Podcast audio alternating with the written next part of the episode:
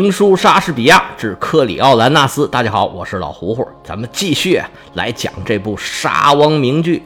上回书说到啊，克里奥兰纳斯参选执政官，虽然是不情不愿，但是呢，别别扭扭算是走完了程序，勉强算是得到了这些平民的同意。这边刚松了一口气，准备到元老院接受正式的任命，但是呢。保民官一直对他的态度是心怀不满，这克里奥兰纳斯也确实是太傲慢了。两个保民官就在克里奥兰纳斯离开之后开始挑拨离间。不过呢，他们也没瞎说，这克里奥兰纳斯确实是非常的傲慢。群众这一听啊，哎，缓过味儿来说，这不行啊！要是选他当执政官，我们这些平民将来哪有什么好果子吃啊？于是啊，推翻了刚才做的决定，不但没有让克里奥兰纳斯当执政官，反而啊要处罚他，要把他判处死刑。克里奥兰纳斯这脾气哪受得了这个？双方就爆发了肢体的冲突，虽然被拉开了，随后呢又让克里奥兰纳斯呢到广场上去跟群众道歉，但是他呢一方面不怎么诚恳，另外呢两个保民官呢是一心一意要把他置于死地。这个行动啊。不但没有挽回克里奥兰纳斯的地位，反而把他的罪状给坐实了。虽然克里奥兰纳斯有功绩在身，也有元老们撑腰，但是啊，也只能勉强逃过一死。最后的结果是克里奥兰纳斯接受流放的处罚。到这儿呢，五幕剧这第三幕就结束了。下面呢，开始就是第四幕，在罗马城的城门之前，克里奥兰纳斯的母亲。还有他的妻子抱着孩子，大家是眼含热泪，依依惜别。旁边啊，还有若干的元老，像现任的执政官大将军考米涅斯，还有我们说的梅老员外，以及几个克里奥兰纳斯的小粉丝儿，送别这位柯将军，一直送到了城门之外。一路上啊，大家都想说点安慰的话，但是都说不出口。尤其这两位女眷呢，一路上忍不住是。涕泪连连，不知不觉这就送到了城外了。克里奥兰纳斯回头拦着各位说：“行了，送到这儿吧。”抱了一下自己的母亲，说：“妈，您就别哭了，这不是您教育我的吗？所谓泰山崩于前而不色变，所谓沧海横流方显英雄本色，这是您说的。现在就是命运考验我的时候到了。行啊，行啊，你们都回去吧。”罗马城这小庙啊，装不下我这大菩萨。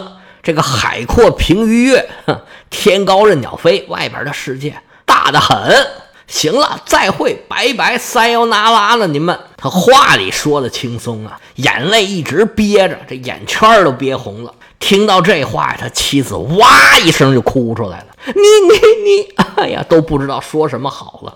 老太太抬起双眼，恶狠狠地诅咒罗马，愿赤色的瘟疫降临在罗马各色人民的身上，使百工山谷同归于尽。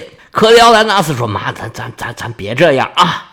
我走了以后啊，他们就会念我的好了。但是孩子，您这是要去哪儿啊？”让我们这位执政官大将军陪你走一走吧，策划策划啊，想办法以后再回来。这前路漫漫，世界非常的凶险呐！你这没头苍蝇的乱撞，出了事儿可怎么交代呀？大将军考米涅斯说：“对对对对对，行，我跟你一起走，咱们走一个月，我帮你找一个安身之所。到时候啊，有什么消息，我跟你啊好好的想想办法。”克廖兰纳斯咧嘴一笑啊，这笑的比哭还难看呢。说：“哎，大将军，哎呀，不用你操心了，你还信不着我吗？你看我这胳膊，你看我这块儿，我这一身能耐，到哪儿还不能吃口饭呢？您年纪也不小了，这一仗一仗打下来，你也够辛苦的了。好好回去啊，休息休息，别跟我再趟这趟浑水了。回头啊，他们再把您给算计了，那就不值当的了。”我此番出门啊，我也闯荡闯荡，我也历练历练。你别看我长这么大个子，还没怎么出过门，出门就是打仗。我这往出走一走啊，也好好思考思考我的人生。大将军现在嘎巴嘎巴嘴啊，又不知道说什么好了。这时候梅老员外走上前来说：“年轻人呢，哎，真是不容易，打仗打成这样啊，还让你受这个委屈。不过呀，说老实话，你要真得历练历练，老是这么一根筋呢，像今天这种事儿啊，迟早都会发生。出去走一走，消遣消遣，反思一下也好。我要是再年轻几岁，哎，我就跟你一起去了。但是你看我这样，哎呀，长得又胖，可能真的帮不上你的忙了。克里奥兰纳斯说：“行了，大家送到这儿吧，我呀。”这次是真得走了，以后咱们山高水长，后会有期。迈开大步，腾腾腾腾，背对着罗马城门是扬长而去。送行的一般人呢是悲悲切切呀，慢慢往城里走。这走着走着，嘿，还碰着冤家了，正碰着两位保民官。这老太太正有气儿没地方撒呢。正好对他们呢噼里啪啦一顿喷，恨不得揍他们一顿。这两位也不想跟老太太计较，再加上有大将军和梅老员外在旁边劝解，也就过去了。这件事儿在罗马城也就算是告一段落。这时候画面一转，来到了罗马到安西城的一个大路上。路上一个罗马人和一个沃尔西人在那聊天呢。原来这个罗马人呢是个罗奸，得了沃尔西人的好处。在罗马打探了消息，正准备给沃尔西人送信儿呢。俩人暗号一对，正好一拍即合。这时候沃尔西人已经准备好，趁着罗马呀，如果有什么风吹草动，马上就可以组织人马立即出发。这罗坚说：“那正好啊，罗马呀，前不久刚刚发生了一起混乱啊，有什么混乱？你说说来，我听听。这平民跟贵族啊，恨不得就要发生内战了，眼瞅着打起来了。”不过他们呢，最后把这克里奥兰纳斯给流放了。沃尔西人一听，这下巴都快掉了啊！就是刚刚把我们这位奥菲迪乌斯打败了的这个克里奥兰纳斯吗？可不是嘛！那他这么一流放，罗马人不是元气大伤？那正好是进攻的好时机呀！这消息属实吗？千真万确呀！我就是现在要去啊，向奥菲迪乌斯将军汇报这个事儿。那行，我跟你一起去。这好事儿啊，把消息送到了，肯定是重重的有赏。走，正好我罗马城我也不去了，咱俩一起往回走吧。俩人搭着伴儿，路上是有说有笑，准备找奥菲迪乌斯领赏，暂且不提。画面一转，来到了安西城的大街之上，有一个大高个，蓬头垢面呢，穿的是破衣啰嗦。就跟要饭的一样，在街上啊四处撒嘛，到处打听奥菲迪乌斯住在什么地方。书中暗表，这个人呢，自然就是我们的主人公克里奥兰纳斯。克里奥兰纳斯在安息城逛了半天，心里话：这城啊还真不错，这街是街，市是市，到处啊川流不息，这人来人往，还真热闹。不过他们这帮人要是知道是我呀。一人扔块小石头都能把我给埋了，一人吐口唾沫都能把我给淹死。这里面有不知道多少人的亲戚朋友死在我的剑下了。科里奥兰纳斯是初来乍到，跟无头苍蝇似的，到处乱撞。他走着走着，来到了市中心，找着一个人，看着像个忠厚的长者，就问说：“老先生，麻烦您问一下，这奥菲迪乌斯他们家住什么地方啊？”老头说：“你谁呀？”你打听我们将军住哪儿？你是要干嘛？你是去他们家偷东西？偷什么东西？我们是好朋友。呸！这奥将军就跟要饭的是好朋友啊！你才要饭的呢！老头说：“对呀，我就是要饭的。”柯将军一脸无奈呀：“哎呀，老人家，就麻烦您指点一二，告诉我这位奥将军住在什么地方吧。”老头说：“来来来，你顺着我的手儿瞧。”老乞丐单手点指。指着就在街对面一个大房子，看见没有？那个就是奥菲迪乌斯将军现在的住所。不过呀，我劝你还是不要去找晦气，别待会儿啊没要着饭被人打一顿。科里奥兰纳斯微微一笑：“有劳有劳，多谢多谢。”说着话，迈步朝着路对面奥菲迪乌斯的宅子就走过去了。科里奥兰纳斯打眼一瞧。这将军府啊，自然是有重兵把守，门口人太多，他也进不去。那科里奥兰纳斯是什么人？施展轻功，三纵两跳，翻过院墙就进了奥菲迪乌斯的大厅了。就见院子里边啊，是忙上忙下，拿杯子的拿杯子，拿盘子的拿盘子，烤肉的烤肉，是倒酒的倒酒。这烤肉的味儿啊，从厨房里面飘飘悠悠、飘飘悠悠，就飘到了克里奥兰纳斯的鼻子里头。这时候是太有诱惑力了。你想想，他从罗马城出来是能吃什么好东西？这么香的肉味儿，立马把这柯将军的馋虫给勾出来了。这府上啊，上上下下。准备这个晚宴，大家也没拿这人当回事儿。科里奥兰纳斯大拉拉往这个厅的正中间一坐，拿着刚端上来的一个羊腿，吭哧吭哧就啃起来了。准备宴会的仆人一看，这谁呀？一个要饭的跑到这儿来撒野了。哎，你干嘛？这是你吃的东西吗？凝眉瞪着眼，撸胳膊挽袖子，上来就要打。他哪知道啊？他面前的哪是一般人呢？这柯将军一把就把他推开了，一边嚼着羊腿，一边跟这人说：“快去叫你家将军过来答话。”这时候，这几个仆人凑上来说：“你这臭要饭的，还想见我们家将军？我这是给你脸了是不是啊？”一个个手里面抄着家伙事儿，就过来要对科里奥兰纳斯动手。就这几个人，那肯定不是这柯将军的对手。三拳两脚都没有动真功夫，就把这几个仆人都给打退了。这几个仆人一看这不好对付啊，赶紧把管家给叫来了，说：“哎，头你看这要饭的，哐哧往这一坐，哭囊哭囊把这肉全吃了。这还不单止，他还动手打我们。您快来帮着我们看一下，看我们怎么收拾他。”这管家上下打量了一下这人啊，发现这要饭的跟别的要饭的不太一样。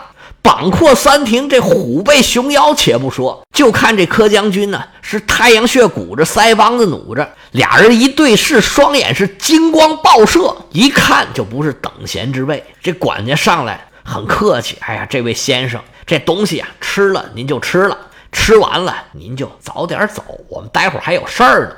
我们奥菲迪乌斯将军今天请客吃饭，晚上有很多重要的客人，您呢也别给小的我找麻烦。您吃完呢，哎，咱们客客气气的，您该干嘛干嘛去，我这儿啊就不留您了。伸手做了个请的手势，说您呢吃也吃了，喝也喝了，该干嘛您就干嘛去吧，咱们也不要节外生枝，要不然您和我们脸上都不好看。先生，您请吧。科辽兰纳斯是微微冷笑，我说你呀。有所不知，我本人就是你们将军的最重要的客人。赶紧去通报奥菲迪乌斯将军，说是科里奥兰纳斯有事找他。这管家说：“我不管你什么私，你赶紧离开这里，不要敬酒不吃吃罚酒。我们已经去通报奥菲迪乌斯将军了，待会儿他一来呀，呵呵，有你小子好瞧的。”这边说着话，奥菲迪乌斯。人没到，声先到了。哪儿呢？哪儿呢？谁在这捣乱？大踏步腾腾腾腾腾进了大厅，看见克里奥兰纳斯啊，翘着二郎腿，大模大样的跟那啃羊腿呢。奥菲迪乌斯这时候啊，有点不敢认，上一眼下一眼，左一眼右一眼，上上下下看了他七七四十九眼，说：“你莫非是？没错，我就是克里奥兰纳斯。说这名啊，我不知道你知不知道。”我原来的名儿你肯定是知道，我就是啊，盖乌斯·马尔西乌斯。我们交手那么多次，你不会认不出来我了吧？奥菲迪乌斯说：“我不是认不出来你，我是不敢认你。你我可是战场上的对手啊！我这对你来说，无疑就是龙潭虎穴。你今天来到我这儿，送你四个字的评语，这叫自投罗网。我是不敢相信呢，你竟然一个人跑到我这儿来了。”你在罗马好好的英雄，你不待，你跑到我这儿，你这是单刀赴会呀！现在我只要小拇手指头一勾，在这个屋子里头，就算你是大罗金仙，你也是插翅难逃。我纳闷的是啊，你怎么跑到我这儿来了？科里奥兰纳斯是一声长叹，唉，说起这个呀，是一言难尽的。我们打仗交手的时候，这你都知道了。之后啊，我回到罗马。是如此如此，是这般这般，就把我们前几回的内容是讲了一遍。讲完之后啊，两位大将是相对无言。奥菲迪乌斯心里话，这他也太可怜了。俩人都是大将，自然他就替克里奥兰纳斯感到惋惜呀。说：“那么将军，你现在有什么打算呢？”克里奥兰纳斯说：“我能有什么打算呢？既然我能来到你这儿，我也就不怕你。我来这儿也不是求你饶命的。你要是看我不顺眼，手起刀落，咔嚓把我给宰了，我眨一眨眼，不算英雄好汉。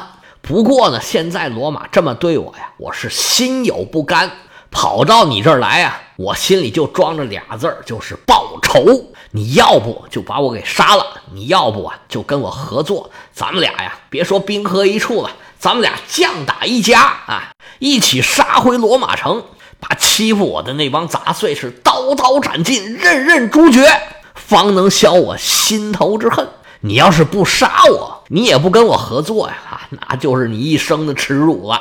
你可别忘了，我一直是你的死敌。这柯将军话没说完呢，奥菲迪乌斯是眉开眼笑啊，说还有这好事儿啊！这罗马人真的是有眼不识金镶玉，正所谓一叶障目不见泰山，鼠目寸光有眼无珠，他明珠暗投。这回可倒好，让我这外人捡了个洋烙。我跟你说，马将军，咱们虽然多次交手，但是啊。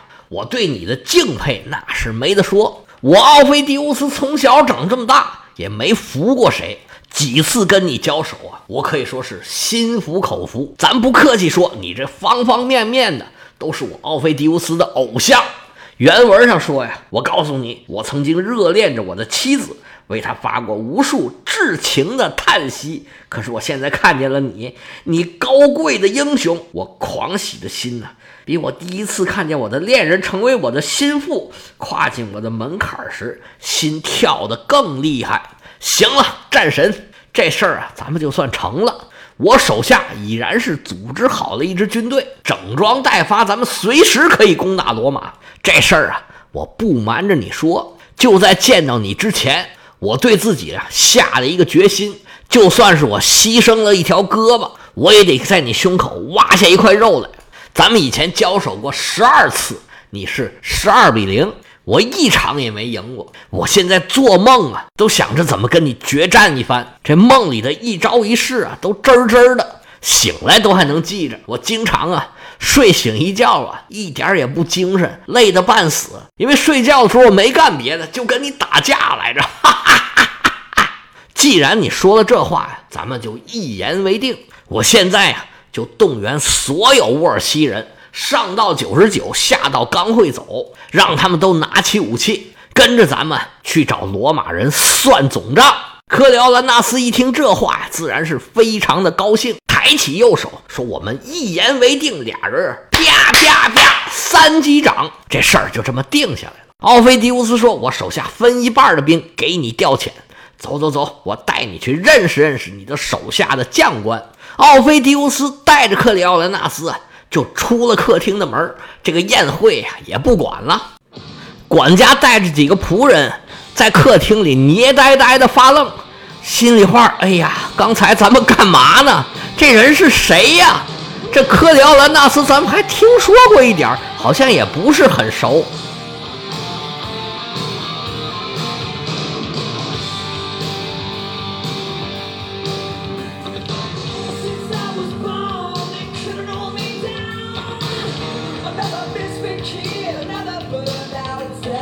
两位将军是手挽手，肩并着肩，在外边的军队面前呢，是一走一过，正准备向罗马发动新的进攻。